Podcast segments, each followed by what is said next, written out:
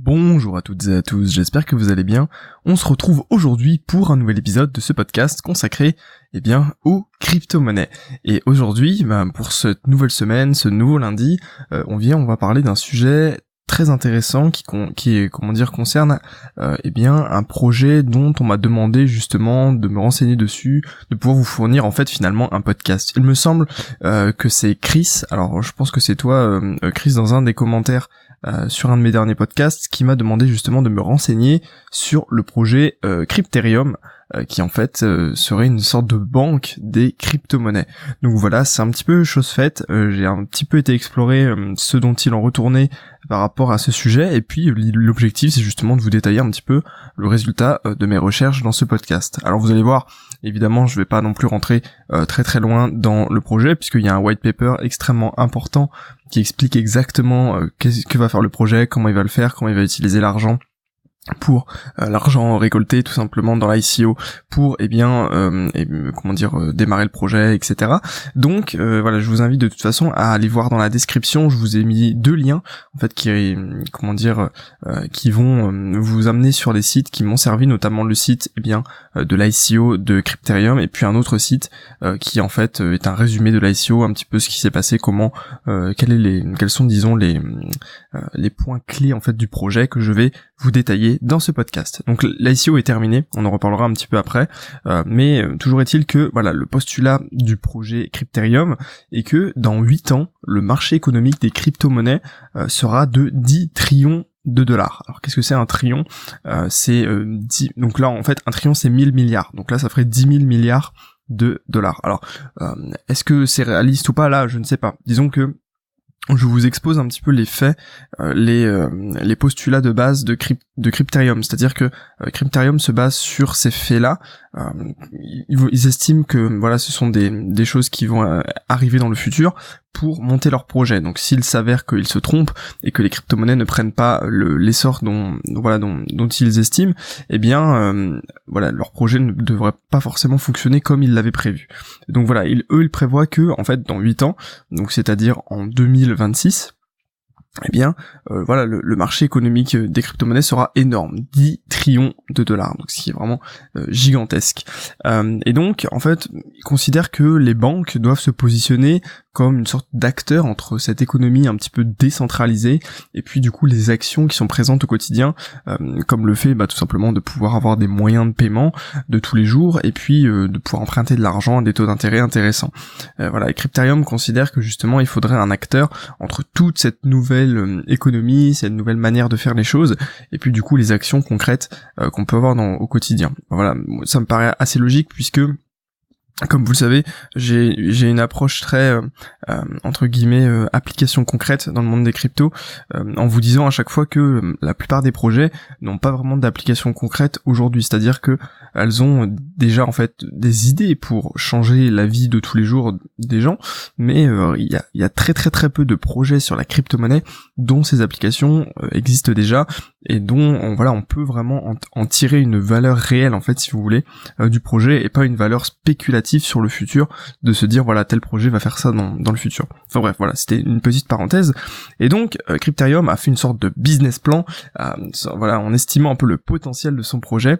Et donc euh, le projet Crypterium, les, dirigeants estiment que, eh bien, dans le monde entier, on peut cibler 200 millions de clients potentiels utilisateurs des crypto-monnaies ou, ou autre chose, si vous voulez après, euh, voilà, là on parle surtout de, de, de crypto users parce que voilà, aujourd'hui euh, les, les gens euh, qui utilisent la crypto-monnaie, voilà, ils sont ils sont passionnés de ça. soit c'est une manière pour eux d'investir, soit c'est une manière pour eux, voilà, d'essayer de nouvelles choses. Mais demain, peut-être que n'importe qui de lambda pourra utiliser les crypto-monnaies, mais sans vraiment le savoir. par exemple, en faisant un paiement, eh bien, je sais pas, il va envoyer de l'argent à l'étranger, il veut échanger ses euros contre des dollars. Eh bien, peut-être que le protocole pour échanger ses euros contre des dollars, par exemple, passera par euh, des, crypto-monnaies et la personne ne, le saura même pas et on, utilisera ce protocole pour eh bien échanger son argent contre contre des dollars par exemple. Donc voilà, l'idée c'est qu'à mon avis, euh, dans ces 200 millions de personnes, on, ne prend pas forcément en compte uniquement les utilisateurs euh, actuels des crypto-monnaies et à venir, mais plutôt les gens qui peuvent potentiellement utiliser les applications des crypto-monnaies sans savoir finalement qu'ils utilisent des crypto-monnaies ou alors ils s'en foutent, c'est pas peu importe que ce soit les crypto-monnaies ou une autre manière de faire. Euh, écoutez, euh, voilà, c'est disons que c'est une utilité quoi. C'est un petit peu comme le la monnaie de, Telegram dont on a parlé dans, un précédent podcast où en fait je vous expliquais que Telegram veut utiliser son réseau social pour euh, sa plateforme de, de voilà d'échange de, messages pour envoyer de l'argent. Mais en fait, si vous voulez, euh, les utilisateurs de Telegram, euh, je pense que peu importe pour eux si c'est une technologie de crypto-monnaie ou une technologie de n'importe quoi, ce qui compte c'est qu'ils puissent envoyer l'argent d'un point A à un point B si vous voulez. Donc voilà, la, la crypto-monnaie va plus devenir finalement une, une passerelle technologique supplémentaire pour pouvoir avoir des applications concrètes, je pense. Euh, donc dans ces 200 millions de, clients, moi je dirais qu'il y a un, un, grand nombre de ces clients-là qui du coup, du coup seraient juste des utilisateurs euh, sans être des, forcément des passionnés, des fans de, de crypto-monnaie. Euh, le, le, projet a l'ambition du coup d'avoir des transactions 8 fois moins chères que les transactions actuelles. Alors je sais pas si on parle ici des transactions du système classique bancaire ou des transactions dans les autres crypto-monnaies. Euh, voilà, si c'est dans les transactions des autres crypto-monnaies, bon, ça paraît logique. Après, si c'est des transactions du système bancaire, à voir un petit peu comment comment cela peut se mettre en place, euh, avec une vitesse du coup 100 fois plus rapide. Bon là, à mon avis, c'est pas très forcément très compliqué d'être plus rapide que, que les banques au niveau des, des échanges. Après, je sais pas, je sais que ça fonctionne du coup avec des chambres de compensation pour éviter qu'il y ait trop de frais entre les entre les banques, mais euh, disons que par exemple, une banque A qui envoie de l'argent à une banque B, euh, elle va pas forcément envoyer l'argent si vous voulez. Ils vont simplement faire comptablement le total de l'argent, le comment dire, le total, oui, euh, de l'argent que la banque A doit à la banque B, le total de l'argent que la banque B doit à la banque A et euh, à un moment précis de la journée, il me semble que c'est une fois par jour, eh bien euh, voilà, on va faire la différence et puis celle qui doit de l'argent à l'autre fait un seul virement. Comme ça, si vous voulez, on limite les frais euh, de, de, transfert entre entre les banques. et du coup voilà, l'idée c'est qu'il n'y a pas vraiment de frontière en fait avec avec Crypterium et que bah voilà, c'est une, une ce serait une banque totalement décentralisée. mais bon, ça c'est pas vraiment quelque chose de nouveau dans les crypto-monnaies. N'importe quelle crypto-monnaie, vous pouvez l'envoyer à l'étranger sans avoir bah, voilà des frais de virement internationaux ou ou ce genre euh, ce genre de choses. Et, l'idée euh, du projet c'est même de collaborer en fait avec toutes les autres cryptos pour plutôt que créer une sorte d'environnement concurrentiel, créer eh bien un écosystème bah, qui profite à tout le monde. Et ça, euh, c'est quelque chose qu'on retrouve énormément dans le monde de la crypto-monnaie et pas seulement dans ce projet Crypterium il y a plein d'autres projets euh, que vous pouvez retrouver autour de vous qui, eh bien, ont, euh, comment dire aussi, cette volonté de travailler avec les autres plutôt que contre les autres, même si, bien entendu, il y a beaucoup de crypto-monnaies qui se font entre guillemets un peu concurrence euh, parce que leurs applications sont extrêmement semblables. Et puis voilà de toutes ces crypto-monnaies il y en aura probablement peut-être une qui va émerger notamment là on vous on, je vous parlais tout à l'heure des micro-paiements avec Telegram. Eh bien peut-être que voilà il y, a Telegram qui propose des, des micro-paiements euh, il y, a plein d'autres cryptos qui veulent proposer justement être les leaders en fait un petit peu sur euh, comment dire sur ce cette résolution de problème voilà peut-être qu'il y en a un seul qui va du coup se se positionner dessus et puis les autres vont potentiellement euh, décliner par la suite et, et, du coup le voilà Crypterium c'est aussi une version mobile parce que voilà l'idée c'est que voilà on est dans la banque 3.0 là c'est pas c'est pas du coup les banques actuelles. L'idée c'est que avec une application mobile, eh bien vous pourriez faire des paiements rapides en crypto et en token. Ça, ça pourrait être intéressant. Euh, d'ailleurs, j'avais vu euh, une, idée euh, plutôt plutôt pas mal avec au lieu de payer en token, c'est-à-dire que je sais pas, vous avez des tokens du ICO que vous venez dans laquelle vous venez d'investir, et puis vous voulez payer au restaurant par exemple parce que voilà, vous voulez payer en crypto-monnaie, vous, voulez payer en, comment dire en, token parce que vous voulez pas échanger vos bitcoins ou n'importe quoi. Eh bien, il pourrait y avoir des applications qui vous permettent de mettre en jeu vos tokens, c'est-à-dire que ok vous payez en token, mais en fait vous ne payez pas tout de suite. disons que vous empruntez de l'argent normal, euh, et puis vos tokens sont mis euh, en gage en fait de garantie. Et si vous remboursez pas l'argent dans les temps de temps, eh bien euh, vos tokens sont tout simplement saisis par la personne qui vous a prêté l'argent et du coup eh bien vous euh, comment dire euh, vous perdez vos tokens et donc euh, c'est c'est comme si vous aviez payé. Donc ça peut être aussi également intéressant comme ça en fait vous pouvez payer en token sans comment dire sans les, les utiliser vraiment. Vous payez en token mais en fait ils sont sauvegardés et quelqu'un vous a prêté l'argent et derrière vous vous devez rembourser l'argent normal. Ça évite ça fait un peu des différés de, de paiement si vous voyez ce que je veux dire. Enfin bref c'était c'était un, un une digression. Du coup je voilà je vous disais que la version mobile de Crypterium aurait pour du coup pour volonté de permettre les paiements rapides en crypto et en token, donc il faudra un système de, de micro-paiement, euh, de faire un programme en fait avec des de fidélité, si vous voulez, comme les points de fidélité que vous avez avec des cartes de fidélité chez n'importe quel euh, grand magasin ou ce genre de choses. Euh, donc ça permettrait probablement aussi de, de créer euh, de la valeur en, en utilisant, euh, eh ben, comment dire, des ressources publicitaires, en ciblant les personnes en fonction de leurs achats, etc. C'est-à-dire que ça pourrait être une autre une autre solution. Il y aurait également du coup des cartes bancaires virtuelles, voilà que vous pourriez utiliser. Ça existe déjà, ça, les cartes bancaires virtuelles, euh, donc euh, qu'on pourrait utiliser du coup pour pas mal de moyens de paiement. J'ai vu notamment qu'ils proposaient, qu'ils avaient comme vocation du coup de de proposer des cartes virtuelles, des cartes virtuelles pardon sur euh, l'Apple Pay ou ce genre de choses. Enfin, euh, vraiment quelque chose, un panel assez complet de moyens de paiement pour pouvoir eh bien euh, se, se débrouiller finalement au quotidien. vous auriez également un peu le contrôle de vos abonnements et de en fait de toutes les comment dire tous les frais que, qui sont un peu en automatique sur votre compte. C'est vrai qu'aujourd'hui, ça c'est quelque chose qui entre guillemets me dérange plutôt dans le système bancaire classique. C'est que par exemple si vous vous abonnez à quelque chose et que vous donnez par exemple votre RIB ou votre carte bancaire euh, pour euh, bah, tout simplement que l'abonnement soit prélevé chaque mois. Le souci c'est que justement c'est le, prestataire ou le tiers qui va du coup prélever. C'est le tiers qui choisit de débiter votre carte, c'est le tiers qui choisit de prélever de l'argent de, par votre RIB. Et en fait, c'est pas vous qui choisissez de l'envoyer. Vous voyez un petit peu la différence, en fait, vous lui transmettez vos coordonnées bancaires et c'est lui qui va dire à votre banque, ok, je veux débiter cette carte, ok, je veux faire ça.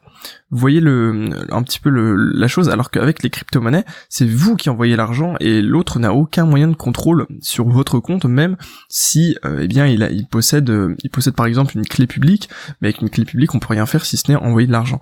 Euh, donc, moi, ça me gêne un petit peu le fait que toujours les tiers puissent avoir accès à votre carte bancaire, etc. Rien n'empêche que voilà, s'il y a un piratage du coup de, je sais pas, d'un commerçant chez lequel vous avez euh, payé par carte, euh, par exemple sur internet, où vous avez voilà rentré vos coordonnées bancaires, et eh bien si ce tiers, enfin si ce commerçant par exemple se fait pirater, ce e-commerçant, et eh bien vous euh, potentiellement on peut voler vos données bancaires et les utiliser. Alors que si vous vous avez payé en crypto-monnaie, eh bien le hacker ne pourra récupérer que votre clé publique à la limite. Et qu'est-ce qu'il peut faire avec une clé publique sinon vous envoyez de l'argent, il pourra rien faire d'autre. Vous voyez un petit peu l'idée donc à mon avis c'est par rapport à ça le qu'on pouvait avoir un contrôle de ces abonnements c'est-à-dire que, eh bien, euh, c'est, nous qui choisirions en fait d'envoyer l'argent. Par exemple, vous auriez peut-être, euh, après ça pourrait se faire en automatique, mais disons que au moins le tiers ne posséderait pas du coup vos informations bancaires.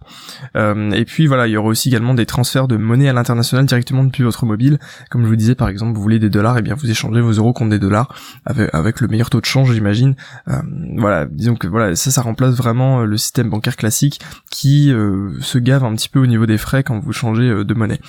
Euh, les autres fonctions un petit peu de ce projet euh, Crypterium, ce serait du coup de faire une passerelle de paiement pour le e-commerce, pour euh, un petit peu être utilisé de manière, comment dire, d'une manière commune si vous voulez, où on pourrait vraiment, tout le monde pourrait utiliser ça pour pour payer en ligne, etc. Et puis pour les, sites de e-commerce qui veulent du coup avoir des, des passerelles de paiement supplémentaires, eh bien ça peut être pas mal. Disons que en plus le e-commerce c'est qu'un, c'est comment dire, c'est un business, c'est voilà un secteur qui se développe énormément, donc ça peut être intéressant de fournir justement des outils pour aider au développement euh, de, ce secteur.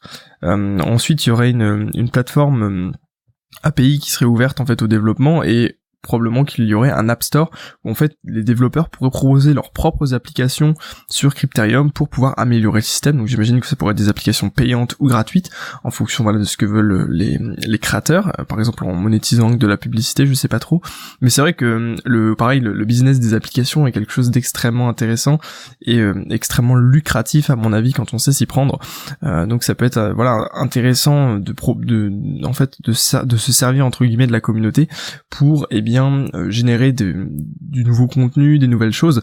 Si vous regardez bien, c'est ce que fait Apple, c'est ce que fait euh, eh bien euh, comment dire c'est ce que font toutes les applications mobiles si vous voulez parce que derrière eux ils ont juste créé une plateforme. Par exemple voilà je vais prendre l'exemple de d'Apple l'Apple Store voilà ils ont créé l'Apple Store et puis derrière enfin oui, l'Apple Store l'App Store ça dépend comment enfin peu importe mais disons que voilà ils ont créé une plateforme pour héberger des applications et puis derrière bah, tout le monde gagne de l'argent les euh, comment dire les concepteurs de l'application gagnent de l'argent et puis euh, les euh, Apple gagne de l'argent forcément. C'est une, probablement une de leurs sources de revenus les plus les plus intéressantes. Et on pourrait également du coup faire des emprunts garantis ou non en fait un petit peu comme une banque classique avec Crypterium. Alors au niveau du coup des étapes un petit peu de où en est le projet si vous voulez, avant de faire leur ICO, euh, ils ont déjà eu des, comment dire plusieurs euh, plusieurs étapes qui ont déjà été effectuées, euh, notamment en 2013 où ils ont déjà développé une solution de paiement sur mobile. Donc en fait, ils avaient déjà pas mal de ressources avant en fait de, de, lancer vraiment leur projet sur les crypto-monnaies,